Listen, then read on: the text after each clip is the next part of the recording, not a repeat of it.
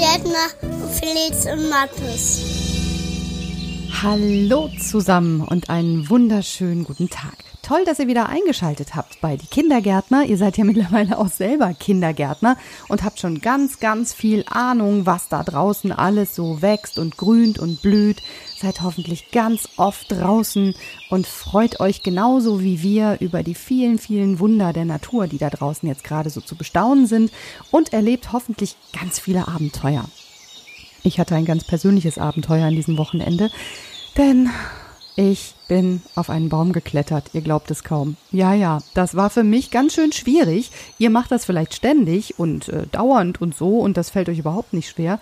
Aber ich musste auf den Baum klettern, weil nämlich da ganz oben auf dem Baum eine Katze sich eingeklemmt hatte, beziehungsweise die traute sich nicht mehr runter. Und ähm, das war die Katze meiner Nachbarin.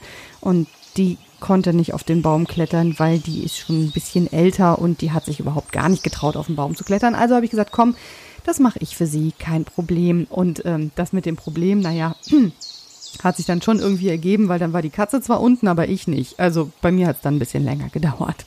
Ja, so ist das manchmal. Hallo, ich bin die Daniela und ihr kennt mich ja jetzt auch schon ein kleines bisschen und gemeinsam mit mir sind da der Felix und der Mattes und die Annika und wir alle zusammen sind die Kindergärtner. Und in dieser Woche erzählen wir euch etwas über Tiere im Garten. Also das muss nicht unbedingt die Katze auf dem Baum sein. Das können natürlich ganz viele andere Tiere im Garten sein. Hm, überleg doch mal, was gibt's denn da im Garten für Tiere?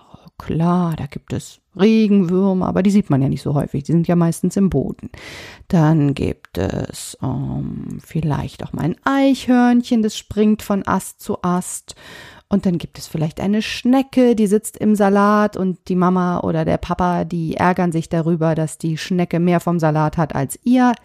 Also es sind ganz, ganz, ganz viele Tiere bei euch im Garten oder auch draußen im Feld und auf der Wiese und im Wald unterwegs. Und heute erzählen wir euch ein bisschen was über ein besonderes Gartentier, nämlich über den Igel. Ja, der Igel ist nämlich das Gartentier des Jahres 2020. Und man macht das, also Naturschutzverbände zum Beispiel, Umweltschützer, Naturschützer, die rufen immer solche besonderen Tiere aus, um darauf aufmerksam zu machen, was halt mit denen so ist. Und im Fall von Igel ist das halt so, naja, dem geht's nicht so richtig besonders gut, denn der Igel, der, ähm, tja, ist so ein kleines bisschen in Bedrängnis geraten, in den letzten Jahren immer mehr, weil nämlich sein Lebensraum, also da, wo er sich am allerwohlsten fühlt, immer kleiner wird und immer mehr, ja, einfach ähm, eingeengt wird und sich der Igel gar nicht mehr so frei bewegen kann, wie er das vielleicht gerne möchte. Das ist ganz blöd. Ihr habt vielleicht mitbekommen, dass wir vor ein paar Wochen einen Besuch hatten von einem kleinen Igel. Wir haben ihn Rosi getauft, weil wir hinterher dann herausgefunden haben, dass es ein Igelmädchen ist. Und Rosi war ganz, ganz schwer verletzt. Die hatte sich am Bein verletzt durch einen Mähroboter. Wisst ihr, was Mähroboter sind? Das sind Rasenmäher, die ganz von alleine in der Gegend rumfahren. Und äh, die erkennen leider nicht, ob das jetzt ein Grasbüschel ist oder ein Igel, über den sie da drüber fahren. Und ja, das äh, wird vielen kleinen Igeln leider zum Verhängnis, denn die sind sehr scheu und die rollen sich dann zusammen, wenn irgendetwas auf sie zukommt, was sie nicht kennen oder wovor sie Angst haben und ergreifen nicht die Flucht, sondern ja, machen sich einfach klein und rund und das kann schon mal ganz böse, böse ausgehen.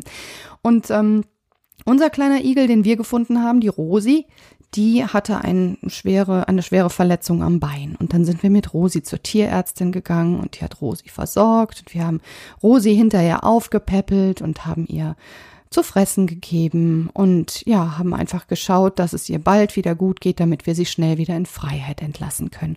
Und das haben wir dann auch getan. Trotzdem wollen wir natürlich jeden Tag eigentlich am allerliebsten, dass Rosi wieder zu uns zurückkommt. Und deswegen gehen wir gerne mal nach Igeln schauen im Garten.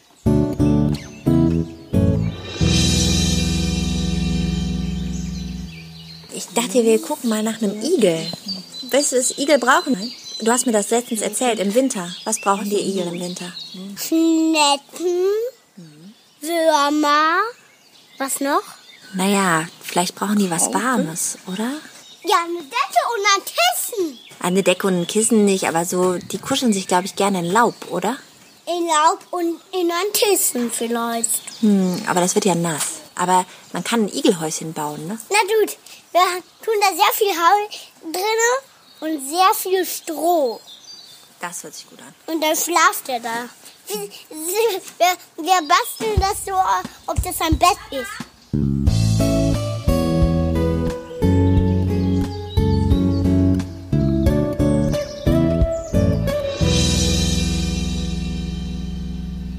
Also wenn ihr jetzt schon etwas Gutes tun wollt für Igelchen, es ist ja Sommer, da brauchen die eigentlich noch kein Haus zum Schlafen, weil sie gerne im Gebüsch schlafen oder gerne auch mal in Laubhaufen und nachts vor allen Dingen in der Gegend rumlaufen und nach Futter suchen.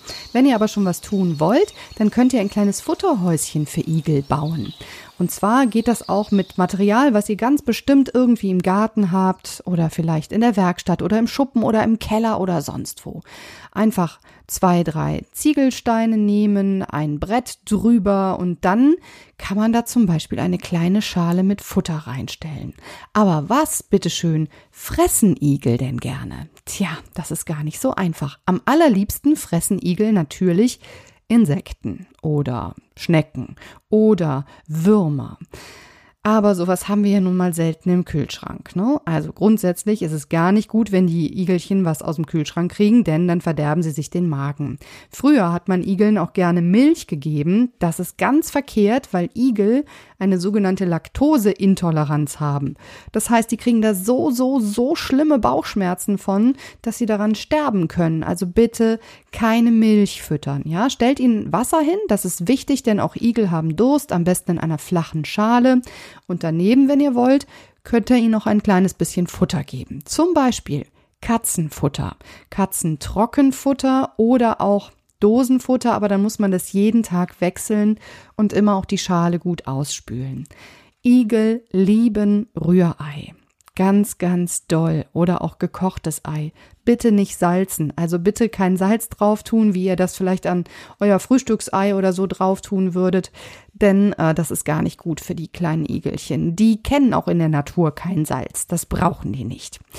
Unsere Oma, die ist auch super schlau, was Igel angeht, denn sie hatte mal einen, nicht im Garten, sondern auf dem Hof. Und hier erzählt sie euch, wie sie diesen kleinen Igel entdeckt hat.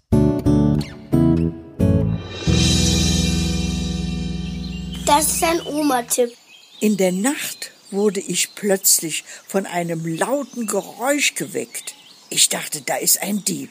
Ich ginge leise die Treppe herunter, machte die Tür auf und sah einen Igel, der den Fressnapf aus Metall von unserer Katze von unserem Hof bis zur Straße vor sich schob. Das war so laut, dass die Nachbarn alle wach wurden. Am nächsten Abend das gleiche Spiel. Also überlegte ich mir, den kannst du doch eine Plastikschüssel als Fressnapf nehmen. Das ist nicht so laut. Nun hörte ich nichts mehr. Schade. Jetzt weiß ich aber nicht, wer zuerst den Fressnapf leer gefressen hat. Der Igel oder die Katze.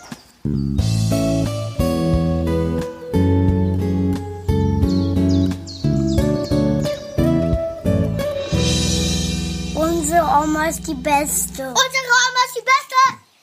Unser sehr lebenspraktischer Oma-Tipp der Woche. Gebt doch bitte Plastikschalen für die Igel, damit die nicht so einen Lärm machen, wenn die die Schale ähm, von der einen auf die andere Straßenseite schieben. Ja, ja, die scheppern ganz schön. Hauptsache Futter schnell in Sicherheit bringen, bevor die Katze kommt. Meine Güte, was man nicht alles lernt, wenn man der Oma mal zuhört.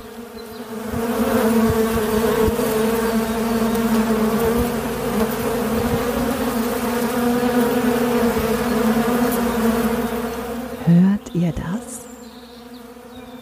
Nein, das ist kein Igel beim Fressen. Die schmatzen übrigens ganz schön laut beim Fressen, das nur so am Rande. Nein, das sind Bienen. Es gibt in Deutschland 560 verschiedene Wildbienenarten. Und äh, Wildbienen, das sind nicht die Honigbienen, die dafür sorgen, dass wir morgens ein leckeres Frühstücksbrötchen haben. Nein, Wildbienen leben vollkommen anders als Honigbienen. Denn die meisten Arten leben solitär, das heißt alleine. Die brauchen überhaupt äh, gar keinen Staat und gar kein Volk um sich herum, sondern die leben alleine für sich und brauchen dafür aber auch Platz, um ihren Nachwuchs einfach groß zu ziehen, beziehungsweise Eier zu legen, die dann im nächsten Jahr, wenn sie sich entpuppt haben, schlüpfen. Als Wildbienen, als kleine junge Wildbienen. Und ähm, ja, auch Wildbienen, denen geht's nicht so richtig gut bei uns. Unter anderem durch ja, Monokulturen, so nennt man das, wenn auf einem Feld zum Beispiel nur Kartoffeln angepflanzt werden, dann ist es eine sogenannte Monokultur. Und eben durch diese landwirtschaftlichen äh, Dinge, die da so passieren und die einfach die Lebensräume auch der Wildbienen immer weiter zurückdrängen. Viele Leute wollen etwas dagegen tun und wollen helfen. Und dann gibt es zum Beispiel in Baumärkten sogenannte Insektenhotels zu kaufen. Unsere Bienenkönigin ist Jutta Kalf. Und die Jutta, die hat echt viel Ahnung, nicht nur von Honigbienen, sondern auch von Wildbienen. Und sie erzählt uns jetzt mal so ein bisschen was zu diesen Insektenhotels.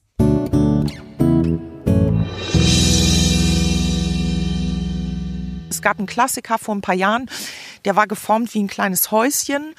Der hatte eine Tiefe von gerade mal fünf Zentimeter. Also die Tiefe ist quasi bestimmt die Röhrenlänge fünf Zentimeter ist schon mal erstmal nicht tief genug. Also dort äh, gibt es nicht viel Raum für viele Brutkammern in Röhren.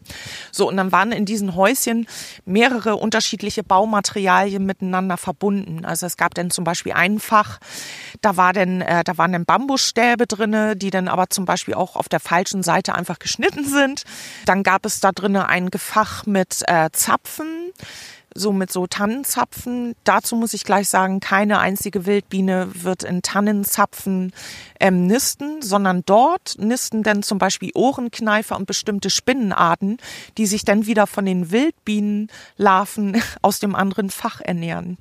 Das ist also ein Konzept, was ich echt, also jedem ans Herz legen kann.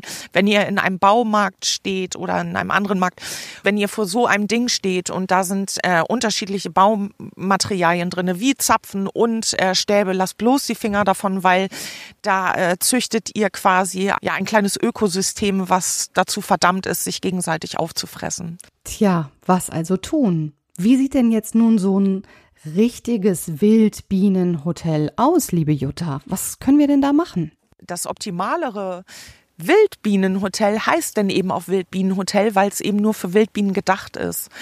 Und ähm, ich mache das schon seit ein paar Jahren. Ich habe äh, das schon mal erzählt, dass ich, dass die Wildbienen zu mir gekommen sind, weil ich einfach angefangen habe, solche Hotels für die zu bauen. Und da kann ich äh, nur wärmstens empfehlen, geht in einen Baustoffhandel ähm, kauft euch einen Poroton oder einen sogenannten Uniporstein. Das sind so ähm, Steine, die haben so sehr, sehr viele Löcher.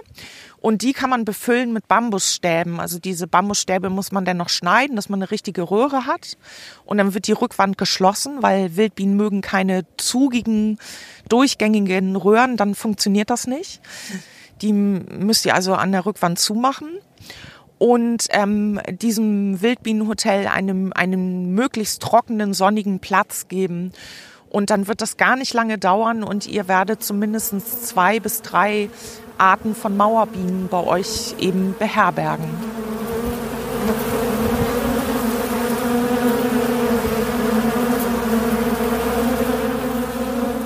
Felix und Mattes haben mit ihrer Mama Annika auch ein Wildbienenhotel gebastelt. Und wie sie das genau gemacht haben, das erzählen sie euch jetzt lieber mal selber. Wir haben Bienenhäuser gebaut. Für Honigbienen? Nein, für Wildbienen. Mhm. Und was hast du gebaut? Hast du ein Dach mit ein paar Fenstern gebaut oder was hast du gebaut? Was brauchen die? Holz. Ein dickes Holzstück, ne? Hm? Und was hast du mit dem dicken Holzstück gemacht? Und ich habe das so gemacht, ich habe da Löcher reingebohrt und muss das noch schleifen. Voll gut. Und jetzt, was machen die Wildbienen denn da rein? Eier. Genau. Die fliegen da rein, wir haben das schön, schön aufgehangen an die Südseite, ne? Und hat, ist da schon jemand reingezogen? Ja, sogar sehr viele. Sehr viele Bienen. Da sind schon ganz viele Bienen eingezogen.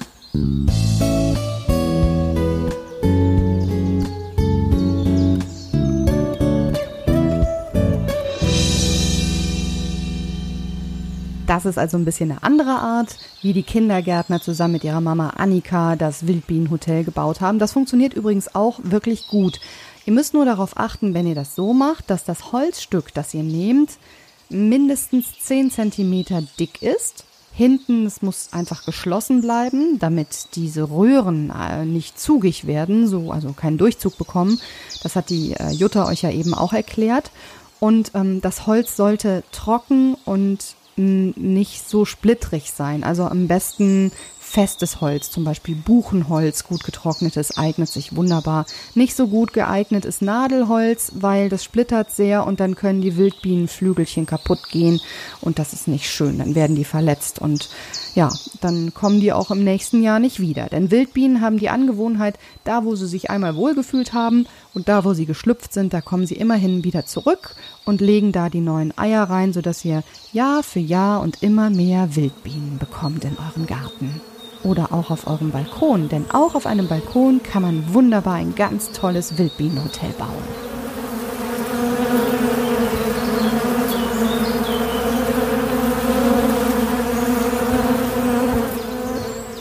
Jetzt noch ein extra Tipp von Jutta, denn es kann sein, dass obwohl ihr ein super schönes Wildbienenhotel gebaut habt und das genau so ist, wie die Wildbienen das gerne haben, kuschelig und warm und so und äh, ne, ganz schön, ganz schön schön einfach, dass trotzdem keine Wildbienen kommen. Tja, woran liegt denn das, liebe Jutta?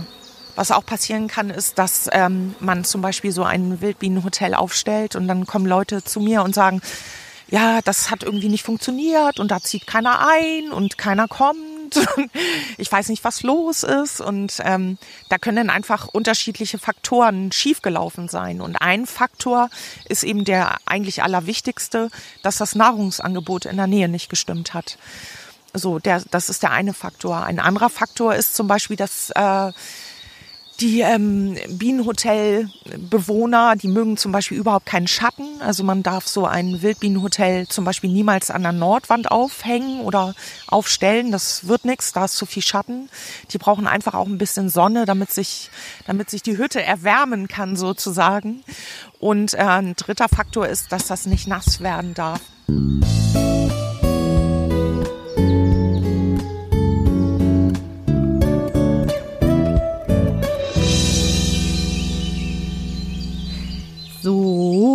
Wisst ihr genau Bescheid, wie ihr es Wildbienen schön kuschelig machen könnt.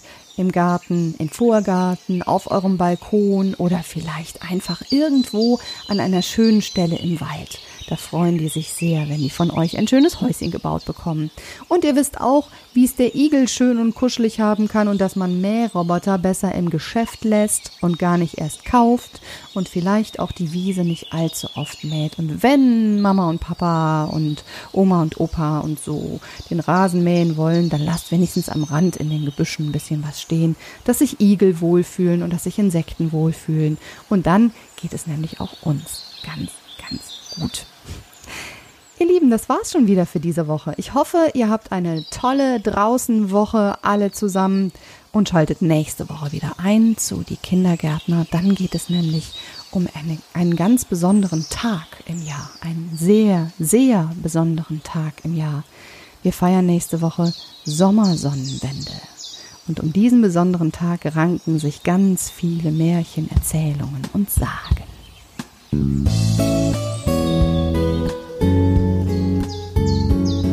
Tschüss, Felix und Mathe. Tschüss, bis bald.